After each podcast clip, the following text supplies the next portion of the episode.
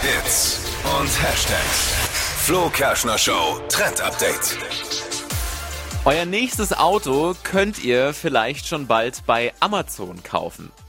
Ja. Was? Klingt vielleicht erstmal verrückt, aber warum nicht? Der Internet-Shopping-Gigant hat das jetzt angekündigt. Ab Mhm. dem ersten Halbjahr 2024 soll man da auch Autos kaufen können. verrückt. Ja. Hyundai ist jetzt als erster Partner mit im Boot. Weitere Marken sollen folgen.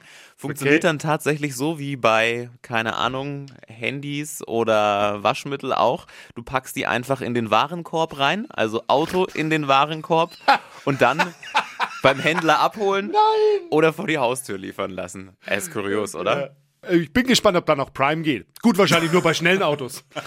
Wahrscheinlich. Und äh, was ist mit der Probefahrt? genau. Die Gibt's nicht. könnte auch schwierig werden. Also Auto bei Amazon shoppen 2024 soll es möglich machen. Dann. Oh Gott. Verpennt keinen Trend mehr mit unserem Flo Kerschner Show Trend Update.